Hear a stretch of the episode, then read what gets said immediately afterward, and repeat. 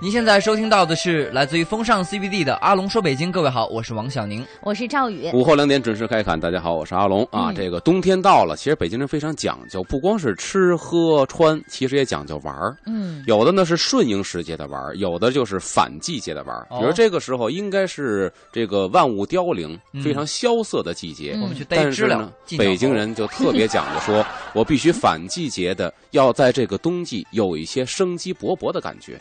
所以说，玩虫是北京人冬天必干的一件事情那。真的会像我想象的说去玩这个知了吗？今天没有人玩那个。北京人也对你这种人也有一个说法，叫武大郎玩夜猫子，什么人玩什么鸟。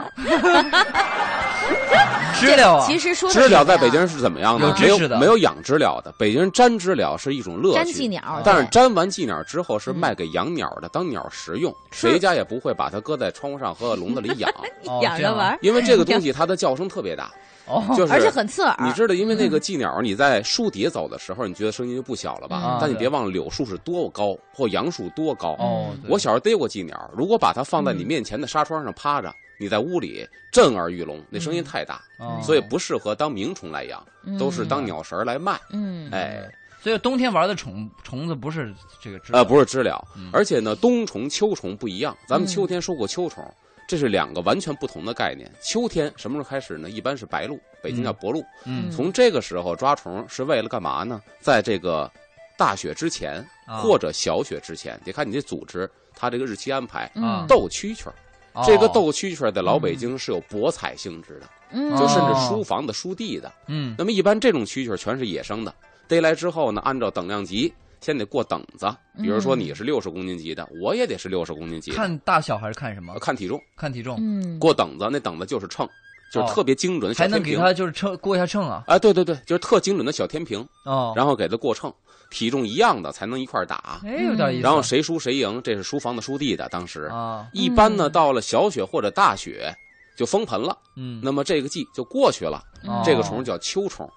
等到冬虫的时候呢，就不是为了斗，嗯。只是为了养着它听叫了。嗯。所以这秋虫跟冬虫它不一样的地方。就是秋虫的话，我感觉比较活泼动态一点；嗯，冬虫的话，可能就是静态的。，对，静态的嗯。搁在一个容器里边儿，嗯。或是葫芦啊，嗯。或是瓦罐啊，嗯。放在里边儿，就为了冬天外边飘着大雪的时候，给自己的室内增加一点生机。嗯哎呀，那太迫不及待！今天我们就想听阿龙给我们讲一下这些秋虫啊、冬虫嗯都有一些什么样的品种啊嗯？它们特点都是什么样的？嗯对嗯这个品种呢，因为它很多，所以今天呢，我们只讲其中的一类。啊，按王世襄先生分类呢，他说冬虫大概分为原枝类的和穴居类的。嗯原枝呢，那原就是攀援而上的援哦，啊，就是呢爬在这个树枝上树枝上。嗯其实也不是树枝了，就是比如说高粱杆上啊也算或草梗上。这种虫子，这种虫子在我们现在的玩家来说呢，叫阳虫。嗯因为呢虫，呃，对，虫也分地面上阴阳，地面上头哎，它是阳虫这种东西呢，不不需要潮湿的环境，嗯比如像蝈蝈或者扎嘴儿嗯这一类的。嗯。那王振先生说，穴居类的呢，我们现在的阴虫，嗯就是这种虫子必然得刨坑刨洞钻进去，嗯。阴暗潮湿，就是蛐蛐儿啊、嗯。油葫芦啊嗯。这一类的，它也在洞里待着，叫哦。穴居类的。但是这两类在冬虫里边都有养的，啊，所以今天我们只说其中一类，就是现在所所说的阳虫、阳虫扎嘴儿和这个嗯。蝈蝈。好，哎，我觉得嘴是什么？蝈蝈我知道，呃，扎嘴儿的形态比蝈蝈小，嗯。呃，有人肯定误解说这也是蝈蝈，确实非常像，啊，就是小了好几号的蝈蝈。啊。因为蝈蝈呢，有这大铁蝈蝈是黑色的，啊。嗯。有这个脆蝈蝈是绿色的，啊。而且扎嘴儿呢特别像那脆蝈蝈，它是啊。通体翠绿色，啊。但是嗯。比蝈蝈小了好几圈儿。啊。它叫叫扎嘴儿呢，是因为它的声音也是这样，它叫起来喳喳喳喳喳是这个声儿。哦，蝈蝈呢，其实也是声如其名，呃为什么叫蝈蝈？也啊是这个象声词，因为好的蝈蝈叫起来就是呱呱呱呱，所以叫蝈蝈。嗯。扎嘴是咂咂咂咂，所以叫扎嘴儿嗯，啊。这是因为它的声音。阿龙肯定干嘛你？肯定养过不少年头，我跟你说，不要把啊。不会学的这么像。我基本是就是 嗯。王先生所说的这个穴居类的或者攀这个原枝你都养。类的都养，都养，每年都会养个七八条。玩家。七八条呢，啊。对对对，那也是北京的养虫达人。所以今天我觉得可能这个收音机前也有不少听众，他们也是养虫的行家，对对对，所以大家不妨呢今天可以交流一下，交流一下。啊，可以啊。互换经验。嗯。嗯。我们还有一个互动的平台呢，大家别忘了，呃，微信公众平台可以搜我们的公众号“都市之声”，添加好友，文字留言，就说说这个冬虫，老嗯北京人爱玩冬虫的，交流交流。今天我们主要说蝈蝈和这扎嘴儿，嗯。对。其实主要的还是说蝈蝈。嗯。这个蝈蝈呢，这是冬天比较普遍养的，嗯。分为山蝈蝈和粪蝈蝈。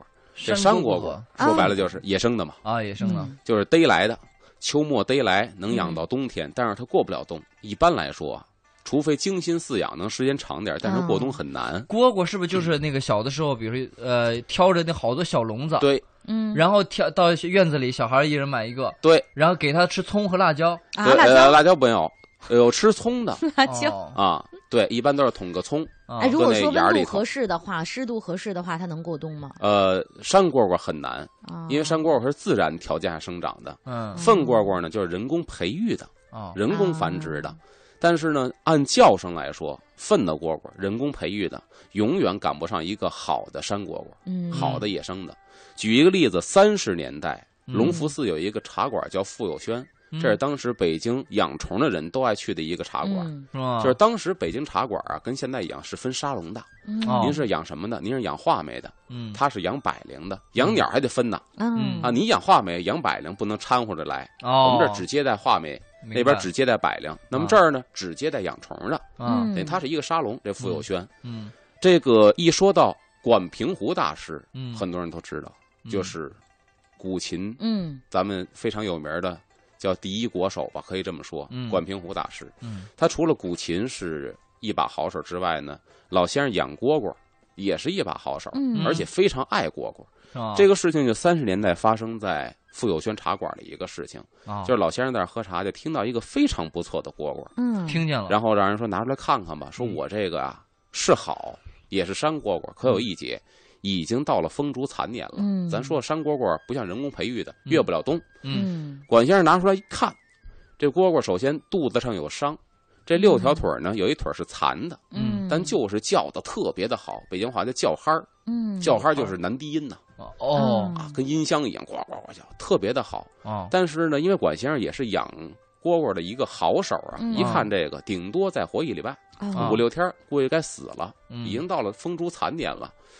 管先生当时一看这个，实在是爱这东西心切，爱不释手了，当时花了五块钱嗯五块钱买了这蝈蝈。五块钱，我听他一个礼拜，对，这五块钱的概念，大方，咱们换算一下，当时一斤白面五十哦，五十斤的一袋儿白面哦是两块五毛钱，啊，五块钱一百斤白面。两袋白面，对，嗯听一个礼拜这个蝈蝈叫，对然后买下来了，管先生跟你说的一样，就是我听他一天花一块钱，我都觉得值。嗯，可见对他有有多爱。这么大魅力啊！啊。对于爱的人，嗯，这魅力是无限的，嗯。因为他懂，他喜欢。嗯。是吧？是的，然后咱说的这蝈蝈，一般呢，像老北京的玩家也分，他一直到这个秋天的时候，就是嗯。夏末秋初的时候，嗯。就该进山去逮蝈蝈了。啊，但是嗯。逮蝈蝈的人呢，分为两种人，一种是专门给行家培育的，说白了就是养殖蝈蝈里边的大拿。哦。这种人一般人不伺候。比如说，哎，王小宁先，王小宁王先生每年冬天都跟我订蝈蝈，我每年冬天给你留四条五条的。嗯，要这人他不会玩，嗯。是一个是一个海情外行，嗯。呃一棒槌，嗯。您都没有资格玩我这蝈蝈，我只伺候上层人。他是做这个就是高端定制的，对。高端定制的蝈蝈，所以他逮的蝈蝈特别的好。为什么？哦他的基因好，他在繁育的蝈蝈才好。是是吧，所以他们去进山的时候，就是只逮好的，不贪多。哦，另外一种人就不一样了，走量，啊对他们不怎么分，啊走量好的赖的全都逮，逮完之后嗯像你见的那样，啊拿草编一小笼子，嗯，拿扁担挑着，啊，沿街去卖。那那搞不好我如果是从他那儿买，还能捡到漏，呃，也许能捡到漏，但是呢，可能性也不是特别大。嗯他这袋儿呢，挑的挑这一袋儿呢也便宜，这里边肯定有好有次，但是价儿都差不多，嗯因为卖的都是不识货的小孩儿嘛，对吧啊两块你买了钱一个哈，嗯买了就是为了玩儿，嗯。对所以这是两个不一样的这个人群进山去逮蝈蝈。那我就有个问题了，嗯。比如说进山里面的话，好的蝈蝈和就是这种呃一般的蝈蝈，它生存环境是一样吗？还是说你要去哪儿逮能能容易呃，一般来说得听，凭耳音去听哦，这样啊，啊。逮蝈蝈很有意思，嗯，以前在北京的西山，就是香山的门头沟、房山都有嗯啊。去逮的时候呢，你也很耐心的在这个山间行走，嗯你就听，哎，这个声音特别的好，你就去了。但是还有一个问题，它也很贼，你一去它就不叫了，啊，所以经常要站在这个草地里边，夏天蚊虫叮咬，但是站半天听着它再叫，然后循声而去，看到哎，在草杆上趴着呢。嗯啊你刚要下手，嘣儿，它蹦下去了。啊。它的自我保护方式就是从草杆上掉下来，掉到地里逃，啊。嗯你还得追它，还不能伤了它啊是。啊。这个时候逮它跟逮蛐蛐不一样，必须得啊戴一个，这手戴一个线手套，啊，这手拿一罩子，嗯。因为蝈蝈咬人，啊。嗯只要给一口，基本都能流血，嗯。嗯。所以很凶的。嗯。把它逮来之后，搁在自己随身带的小罐儿里，有的是小纸筒，嗯。如获至宝一般。嗯。啊。这是公的，为了听叫儿。嗯，这逮蛐蛐儿也挺有意思的。嗯今儿会给我们说说逮蛐蛐蝈蝈，蝈蝈不是蛐蛐。哦，对，啊逮蝈蝈的那个，今天会给我们交代一下吗？啊，刚才基本其实就是这个步骤，啊然后呢，哎，我听说还要拿一个那个啊竹筒子，让它自己去爬进去，呃，不不不，没有，它没有那么乖，自己爬。除了啊冬天，你这边堵着它，然后让它往这边跑。呃没有这个。冬天在家里养的时候哦，我可以跟你讲，它可能会听你话，但是看你怎么嗯操作。啊，一般新手都会手忙脚乱，因为它满屋蹦。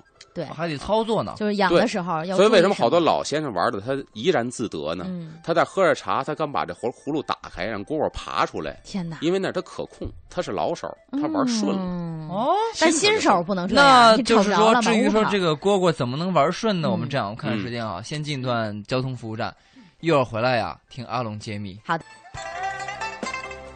您现在收听到的是《风尚 CBD 之阿龙说北京》，我是王小宁。我是赵宇，大家好，我是阿龙。嗯今天呢说的是冬虫养蝈蝈啊。嗯刚才说了逮蝈蝈，这蝈蝈呢公的叫，雌的是不叫的。嗯但是为了粪蝈蝈，其实最主要的逮的是雌的，哦，因为它下籽儿，嗯公的是不会生籽儿的，对吧？嗯这个雌蝈蝈呢，北京话叫驹子，或者说是这个玩蝈蝈的人叫驹子，就是马驹子那个驹子。啊啊，驹子，那为什么呢？因为它这个蝈蝈是没有翅膀的，嗯，后边有一根大枪，这个大枪嗯。其实就是咱说的这个产卵器。产卵器。嗯。嗯把这个逮来之后，拿一个瓦罐儿，嗯。底下蓄上土，嗯，然后呢保持它的温湿度，把它放在这罐儿里边，它会在这土里边儿甩籽儿。哦。啊。等甩籽儿季过了之后，这个土从瓦罐倒出来得过箩，就是筛子，夸夸夸夸筛，嗯，把这个土给筛掉，嗯。然后它的卵就会在这筛子面上，嗯。白卵再搁在我们叫瓦钱儿里头，就是瓦的器皿，但是呢嗯。很敞很矮，嗯。就是深度很浅，所以叫嗯瓦浅儿。嗯。放在这里边也是要搁上土的，嗯，然后这里边呢也要保持温度、湿度，一般都是喷水，比如小喷壶啊，嗯均匀的喷水，还要日晒，把它嗯放在室内的火炕上，就以前的条件那啊，这屋里边儿暖和，嗯。然后它在这里边繁殖。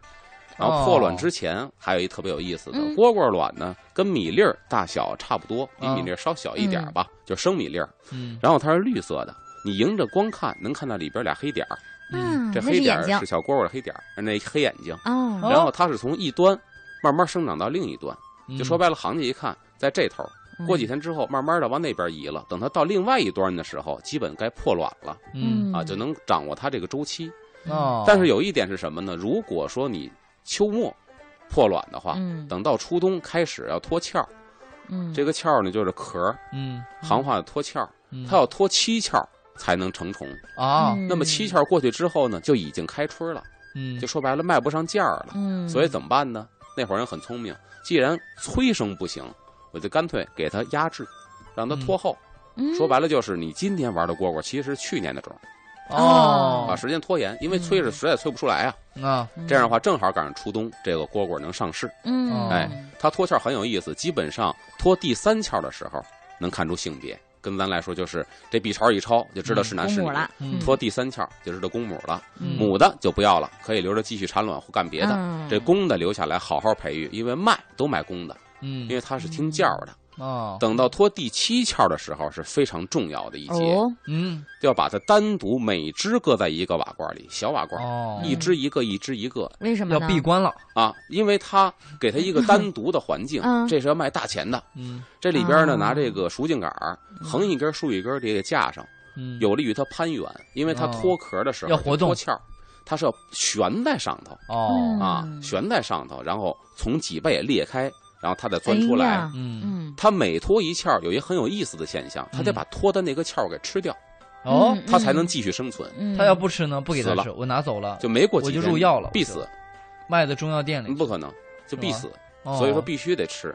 等到第七窍的时候，一一般都是在夜里边脱这一窍。嗯。所以呢，这个粪蝈蝈的这些人，他会盯着，因为嗯如果它不小心掉下来的话，啊，就很可能说折了翅啊、摔了腿啊，声音会不好，嗯等于前边所有的功夫都前功尽弃要。这么精心呵护啊，所以说，一只好哦蛐蛐卖的，那么好蝈蝈卖的特别贵，是有它的嗯道理的。哦，像以前说这个八马褂这传统段子，说拿一大骡子换一蝈蝈，虽然有些夸张，不为过，但是也不为过吧？嗯啊，有些夸张，但是确实很贵，一个好蝈蝈。这么费劲呢？哎，哎你看过这个他脱壳的那个过程，包括吃了那个过程吗？我看过，因为认我认识粪家，就现在北京也有粪家，他们粪蛐蛐、粪蝈蝈。我去拍摄前采的时候看过他们。听着挺震撼对，的。他们会吃自己脱这个壳，那是不是会代表这个壳很有营养啊？呃，对啊它是有营养，估计你吃就够呛了。对天，他没打算吃，他就是想问蝈蝈为什么要吃了它。还有一个问题，就母的是不是就是你以前说过的三眼大扎枪呃，那是那是不是那是蛐蛐，三眼扎先生蛐蛐嗯。啊？蝈蝈叫蛐子啊？橘子啊，这个是我们说的粪。这个呢，只是嗯说一下普及一下，因为各位玩家不需要了解，啊。因，为您不是自己粪嘛。对，对，嗯。有玩家也过来跟交流了。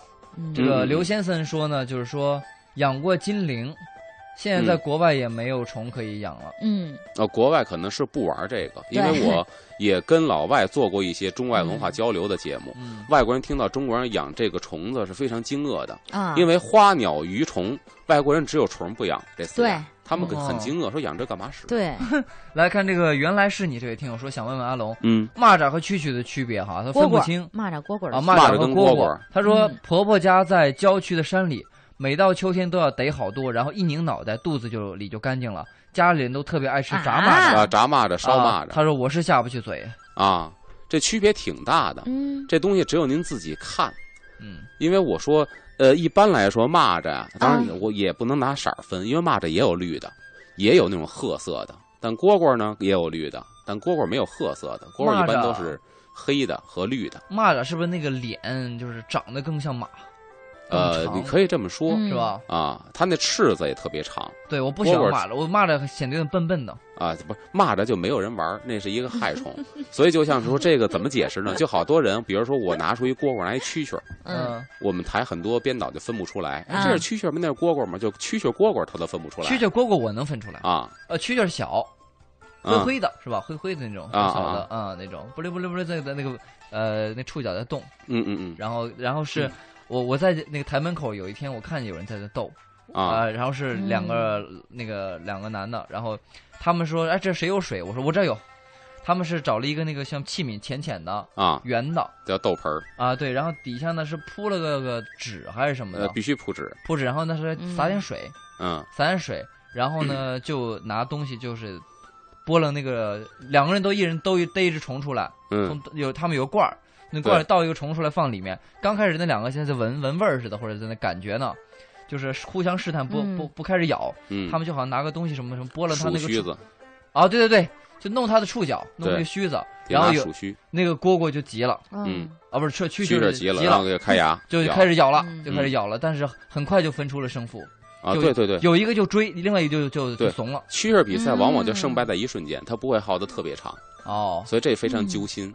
所以斗蛐蛐最揪心的是什么呢？啊。就是下探子，那东西叫探子，啊，前边是两根鼠鼠须，鼠老鼠的胡子绑在一个小棍儿上，啊。拿这去斗蛐蛐，哦，把它领过来，因为蛐蛐它是用它的触角、触觉去勾引他，为什么呢？比如说这个头朝东，那头朝西，俩人不对头是不掐的，啊，对，对头才掐，就拿这探子领他，哦，他跟着探子走，哗拐弯，俩人只要这个须子一搭上了啊。就开始。但是胜负往往就是一秒两秒的事儿，啪一对上，立马开牙，开牙之后一个跑了，一个追，或者一个就直接被咬掉腿儿了。哎呀，所以这个是胜负就在几秒之间。胜负在一瞬间。但下探子的时候，真的心都揪到嗓子眼儿了，谁会赢呢？下一秒就会出冠军了，这是最紧张的事儿。哦这个下探子有有技术在里面，技术含量在里面，有这也无所谓。这也是这有又是什么？对，要不就我见过那个不是行家的，下半天探子蛐蛐儿领不过来，哦，行家一探他就跟你跟着你走。跟着走啊是吧？那蛐蛐儿，比如分出胜负是光看体型吗？还是说也跟他的性格有关系？什么跟跟性格、跟体型，体型不是大小的问题啊牙，身材比例问题。嗯，哦，这样子、啊，光大没用，光大身子小脑袋没用，大脑袋小身子那这没问题。是吗？嗯讲的大脑袋脖子憨，脖子憨是就是短，比较壮，这咬力比较强，对嗯就跟狗似的上半身大，下半身无所谓。说还要看他的牙是吗？要看，我们接着说蝈蝈好啊，啊。转蛐蛐。然后说到这蝈蝈，咱们嗯说到一般像玩蝈蝈的人，可能最想关心的问题就是怎么挑这蝈蝈。是的我，总结了嗯几点，一个是呢，这个翅子，首先说俩翅膀，因为它叫不是靠嗓子，是靠这个翅的摩摩擦，嗯，对？吧？这翅子呢宽长，这是非常好的。啊，如果说只占一样的话呢，就是说虽不宽而长，这叫筒子翅。嗯，一般蝈蝈的翅膀，大伙儿看啊，嗯很少有能把自己肚子和后边那个屁股盖上的啊对是不不可能的。对，但是在这个基础上，翅的还是越长越好。面积大，呃，嗯长是为什么呢？咱都知道。举一个咱们物理学的例子吧，比如说我给你一个，给你一根棍儿，嗯这棍儿呢短，嗯，你举起来可能会轻松一些。啊如果长的话呢，这好像有利弊的问题吧？啊力矩和利弊的问啊，题吧？对对对，哟它就比较嗯对，费劲力。，对，嗯那蝈蝈其实也是这样，它的翅根是长在身上的，嗯但翅膀是延伸出去的，嗯是悬空的。嗯那么翅膀越长，可能摩擦起来越费劲吧？啊嗯那么费劲的情况下，它的频率就不会高吧？啊，对吧？因为它费劲嘛。而且它需要更多的力气，对，所以蝈蝈呢跟人是一样的。举一个特别恰当的例子，什么嗯叫好蝈蝈？就跟贵人与池。一个特别有身份的人，他绝对不会像那种电视购物一样。我跟你说，这个七百九十九买一张怎样？这绝对是贱人。嗯，嗯你富贵的人说话是嗯一句是一句的，嗯掷地有声的，这是富贵之人，这我们传统的一个说法对吧？？嗯，贫贱之人，哒哒哒哒哒哒喋喋不休。蝈蝈也是一样，嗯如果叫起来呱呱呱呱，太好了。啊又是男低音，又有音箱，说话又是一句是一句有节奏。如果这蝈我一叫呱呱呱呱呱呱呱，完了，这个 太贫贱了。嗯，它是一样的道理。那么翅子越长，它抖动起来，它的频率越低，呱呱呱，这是一个哦，道理，就在这儿了，知道吧？哎呀，这个传统文化，这儒家呀，包括这个中国的官本位思想啊，都跟毒害到蝈蝈上去了。对，其实它有时候就是按照人的思想去挑这个动物。哎，还真是。然后这个柿子第二呢，叫做贵厚，嗯，柿子一定要厚，薄不行，因为它厚的情况下出的音比较浑厚。哦，然后膀上有筋，所谓翅膀上筋呢，就像是树叶的叶脉一样，嗯它翅膀上也有像叶脉一样的东西，嗯那叫筋。嗯荧光一看，这筋特别的粗，这是好蝈蝈，哦叫起来基本上错不了。嗯这是第二条，嗯第三条呢，就是这蝈蝈的翅膀临近脖梗子这儿，啊，它是有一道沟的。有一道沟对，这蝈蝈也是有沟必火，知道吧？是吧那？道沟它，那是干嘛的呀？那道沟是在翅膀的中间还是边缘？就是挨近脖梗子，翅膀的翅根儿。挨作近脖用呢？梗子那儿作用，是干嘛的？就是让你去看这个沟越深，它的声音越好。我能不能拿？哦我可以来举个比例哈，就是说嗯这个足足球场上的足球运动员哈，说能不能跑啊？嗯有些呃英国的一个就是科研组就研究说吧，膝盖膝盖骨，他那个膝盖骨，你看那个有一个著名的嗯。跑不死的运动员叫做内德维德，嗯。原来是这个就是尤文图斯队的一个精神领袖啊，就嗯。非非常能跑。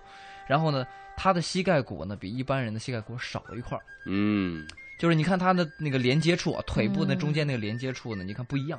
就比如说有沟壑，或者说就是别扭一下，这种人呢，可能爆发力啊、耐力就异乎于常人。这属于奇才，嗯。虽是畸形，但是奇才。嗯，嗯，这就有点像这蝈有点意蝈蝈翅也是啊，它厚，那沟才会深。哦，如果你特别薄的话，那沟基本都看不见了。嗯，所以有一道沟，这沟是横横在脖梗子后头的。啊，大伙儿买的时候可以迎着阳光看一下，嗯这沟一定要深。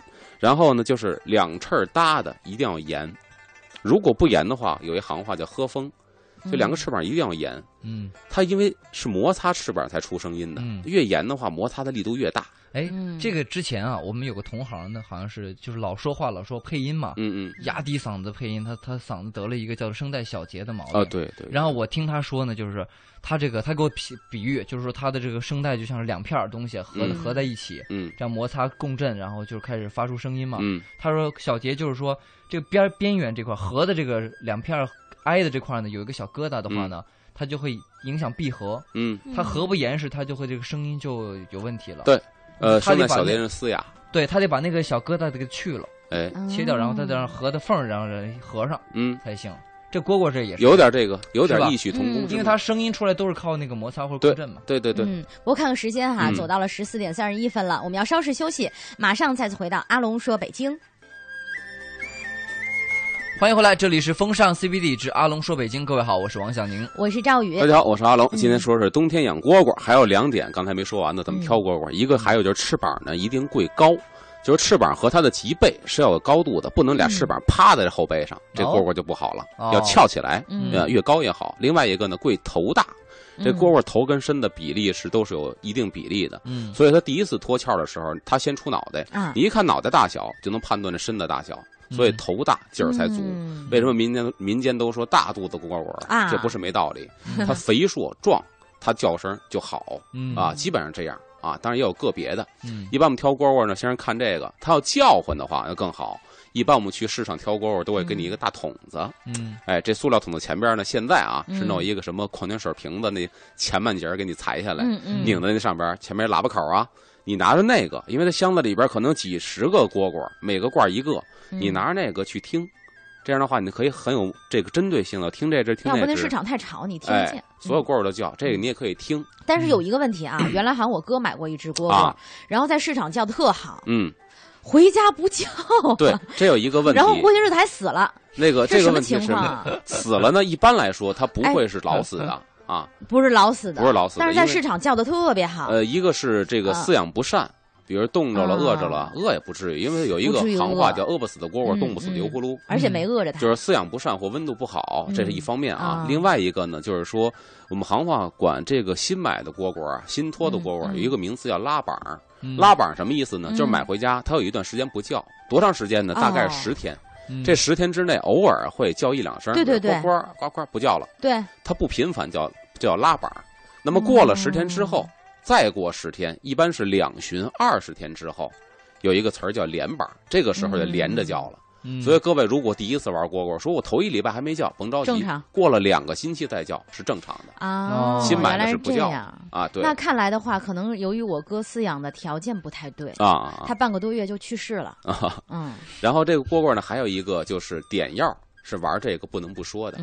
这个点药呢，说白了就是改良。这蝈蝈叫的不太好，嗯怎么让它好呢？给它动一个手术，这个嗯。手术学名叫点药。哦，这个药嗯。首先并没有什么药用价值，嗯。它是什么呢？一般是这个朱砂，嗯。哎，哦然后给它熬化了之后呢，这个黏黏糊糊的，嗯拿松油子、朱砂黏黏糊糊的把它给点在蝈蝈的翅膀上，嗯，因为蝈蝈本身虫子小，没多大劲儿，点这一下呢，就给它翅膀增加配重了。嗯。它本身叫的很快，很高，给它压一块儿，嗯，它费劲了，就叫的慢了，嗯。声音就浑厚了。啊，就跟你腿上绑俩陀螺，呃，绑俩那沙袋，沙袋。走得慢一样，哦。是这个道理。所以这个工艺叫点药。嗯。这点药呢，一般来说就是这个卖蝈蝈的还得是行家，不是每一个卖的都会点，嗯。得是行家嗯卖这个的他会点。我见过点的，手上得搭一块白毛巾，要不他咬你手，嗯。拿俩手指掐着大夯，然后拿这中指把头摁下来，等于他也不能动了，嗯。趴在手背上，拿着这手呢点根蜡，拿一根针，这针稍微粗点没事儿，不用绣花针，知道吧嗯？大针儿，然后呢把这个针在火上给烧热了之后，放在这个药上，这药呢嗯。遇热就化了，化完之后就粘在这个针尖上了，嗯。然后趁着这个热劲儿啊，不能凉不能热，这要的就是那个寸劲儿。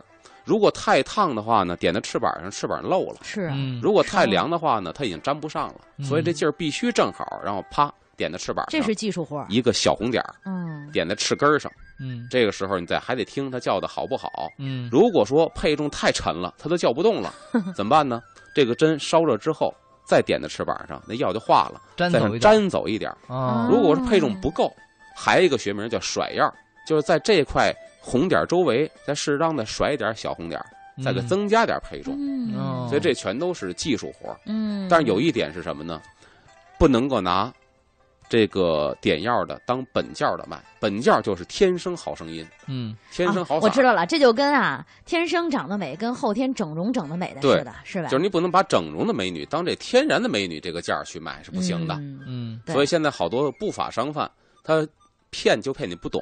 我听说最近市面上还有一种药是这个透明的，以前的药是红的，嗯一看能看出来。说现在有透明的药了，看不出来了。嗯但是呢，它能达到本教的嗨儿，嗯这个是有点缺德，嗯，所以大家一定要提高警惕，因为这个嗨儿确实不太多见。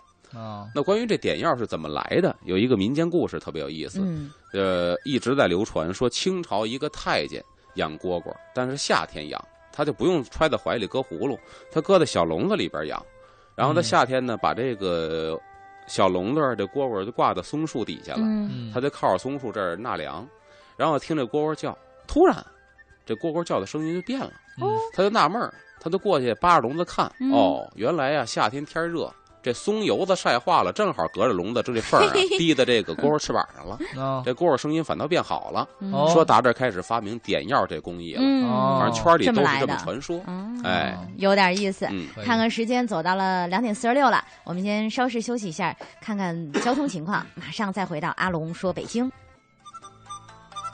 你现在收听到的是来自于风尚 CBD 的阿龙说北京，我是王小宁。我是赵宇，大家好，我是阿龙。咱们今天说的是冬天养蝈蝈。刚才说完挑了，但挑完之后回家该养了。嗯遵循几个原则，首先蝈蝈呢，它咱都说饿不死的蝈蝈嘛，但也不能总是饿着。我的个人的这个养蝈蝈的经验告诉我啊，怎么喂？隔一天喂一次，基本差不多，就不要频繁的喂，因为这蝈蝈频繁的喂，不要每天都喂吗？呃不要每天都喂，它反而死得快。对对对，哦另外一个呢，就是不要喂大葱，因为大葱呢，蝈蝈虽然吃是，但是大葱有刺激性的味道，它嗯吃完之后更容易叫。我小的时候卖蝈蝈的说吃大葱和辣椒，它就是刺激的，它就会叫的响。，对，但是叫的响，还有一个问题哦就是它的寿命也会短哦，啊，所以不要它频繁的叫，我们用温度控制它叫我。们突然想起来，老说话的人寿命短。啊，对呀、对，人也是这样啊，对呀、你 耗气损气那。看来我们这行还真是。嗯，然后呢，就是说我们用温度控制它叫，蝈蝈还是比较好控制的，嗯。比起蛐蛐儿和油葫芦，它比较好养，就是热了就叫，嗯。凉了就不叫，它是这个特性。嗯，所以想让它叫，你给它搁热地儿，比如冬天搁在窗台里头晒太阳，它就会叫。嗯。然后呢，还可以给它定时的给它弄个，呃，给它洗洗澡。怎么洗呢？啊，呃，一般来说，我在家里边都是拿这毛巾 热水过完之后，啊，把毛巾给拧了，啊一个热手巾板儿铺在桌子上，等那温度差不多了，嗯温乎的时候，把锅儿倒出来，他自己趴在这个温乎的湿毛巾上，啊它就自己会捋须子，他自己会啃那脚，等他自己会自我清洁、啊。然后呢，喂哦哎的，是用稍微给它身上倒一点温呃温的水不不不，身上不要沾水啊，要不要沐就一个浴露什么？湿手巾板温的就可以了，它自己会。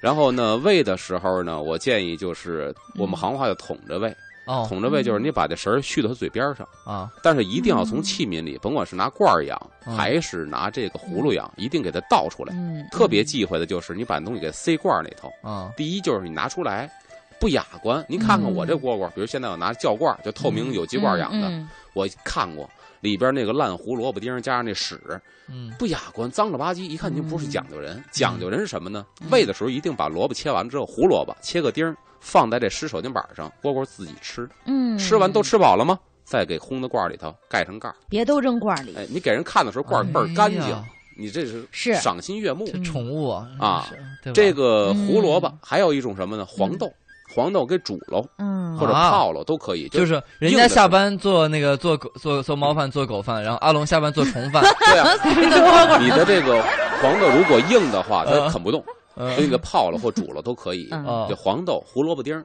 就可以，胡萝卜黄黄生的。黄豆还要切吗？呃，黄豆不用切，嗯，它自己能啃，因为大小差不多。嗯胡萝卜丁儿把它切成丁儿喂它，就是生胡萝卜就可以。然后它随着年龄大了之后呢，这个蝈蝈也会牙口不好。哦，它老了之后，胡萝卜丁就不太会嚼得动了。嗯所以我是怎么伺候它晚年的呢？把胡萝卜给蒸熟了，或者说是黄豆给煮了。哦胡萝卜蒸熟之后，它不就软了吗？啊然后拿那个蒜臼子嗯，给它捣，哦，捣捣成泥儿，啊或者拿刀背给它拍成泥儿。嗯啊拍成泥儿呢，然后上锅再去煮羊肝儿。嚯，把羊肝煮熟还有羊肝，明目的那是明目的，羊肝煮熟了也给它捣成泥儿。就防止说老年那个白内障。呃，他倒没有白内障，呃，他就把这个羊肝这个泥儿啊和啊这个胡萝卜泥给它掺在一块儿，嗯，你给它封存起来，比如搁一塑料袋里好有营养啊，搁在冷藏室，每次要喂的时候给它化开，化开之后呢，崴点儿，啊崴多大呢？黄豆粒儿那么大，喂给它就行了。它老了这牙不好，伺候的太精心了，所以这是嗯比较讲究玩儿，玩儿就得讲究点。是是，这是他老年的食品嗯，啊老年的食品，真是让人啊。还有就是呢，这个婴儿期、少年期、青年期、老年期，以前老北京讲究蹲虫是什么呢？就是冬天的晚上嗯。啊，屋里边烽火会特别冷，嗯这是，虫怎么过呢？嗯。他会拿一大圆笼，这圆啊。笼中间放一汤婆子，嗯，就是以前的热水袋，嗯。铜的，里边灌上开水，嗯。然后他那锅碗葫芦啊，或者他器皿呢，围着这个汤婆子码一圈儿，上面盖一小薄棉被，嗯，它里边是热乎的，它这一晚上就热乎。当然，现在咱们都有暖气，嗯不像冬天烽火那么冷，对对对所以就没有必要，这个程序没必要了。哎现在，阿，龙是不是现在有暖气的话，你比如说你暖气片是包上的嘛，嗯装修，你不要把那蝈蝈放在装修好了那个包上的暖气上边儿，呃烫着它们，热的。它会一直在叫，对所以特别不对好，那还有一个问题，就比如说，你说新装修的房子有甲醛，那蝈蝈是不是要也也会也会受受影响，也会受哦影响。叫的就不好了，是吗？对对对得，先除除甲醛。好多都是要注意的，要不然你嗯本来挺好一只蝈蝈，像我哥买回来的，你自己伺候不好，对，他就寿命很短，有有有熏死的，对啊抽烟就有熏死蝈蝈的，有对对的人是吗对，你都要注意的。这哦些吸烟不能在嗯同一个屋嘛。酒呢？蝈蝈能喝点吗那？就别扯了。你然后以前这个蝈蝈，说说说说以前，以前比如说我刚才说隆福寺的这个傅有轩，比如说这个以前白塔寺有一个喇嘛茶馆哦，这个花市也有一个茶馆儿叫万利间，嗯呃，叫叫叫叫叫叫叫万利园。嗯，这个茶馆儿，这几个茶馆儿都是当时老北京专门养虫的人沙龙聚会的地方。嗯哦，而那个时候呢，是白天你去一撩帘子，里边各种虫的声音，就有点显摆或卖牌的意思。但是唯独呢，这个元宵节头三天，嗯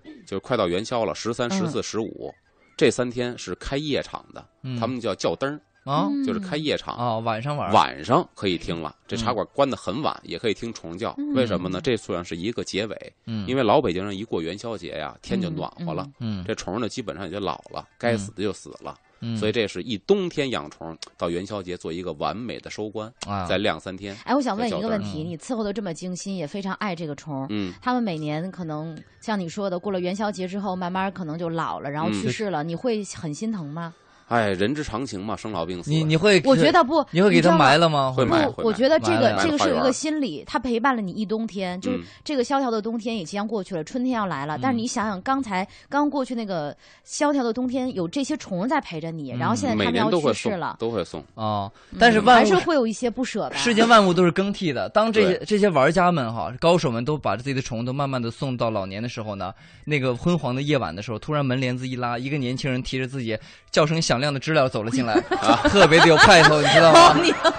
哎，这个时候这个年轻人向玩知各位了的京城第一号，对向这几众位这个高手们 但是拱了拱手，你知道吗？哎，我再我再总结一下啊，就是说，因为今天没讲到说虫具，因为虫剧嗯水太深，所以呢嗯这一期是讲不完的。对嗯一般现在养蝈蝈的虫具分两种，一种嗯是葫芦，一种是叫罐儿。嗯，这我是都使的。嗯哦葫芦的讲究太多了，包括出自名家的很贵，用什么口，什么样的瓢盖儿，这就不多说了。所以说嗯我建议呢，如果您是初来乍到的，嗯呃，可以买窖罐儿。所谓窖罐儿，就是有机玻璃做成的一种罐儿。嗯这种罐儿呢，首推一个是上海的，一个是天津的。嗯天津呢叫老周，嗯老周罐，然后上海的姓嗯谭，叫老谭罐这属于做罐里边的两位翘楚嗯啊，不太贵。今年的价格应该在二三百之间吧。嗯它每个质量都是一样的，因为它是工业化生产的，嗯，所以每个质量都是一样的。花二三百，你总不会上当，嗯因为葫芦不一样，葫芦有几千的，有几万的，十几万甚至几十万的。呵，所以说这个水太深，等您慢慢玩，说玩个七八年了，五六啊年了，您慢慢懂了，再进葫芦也不晚。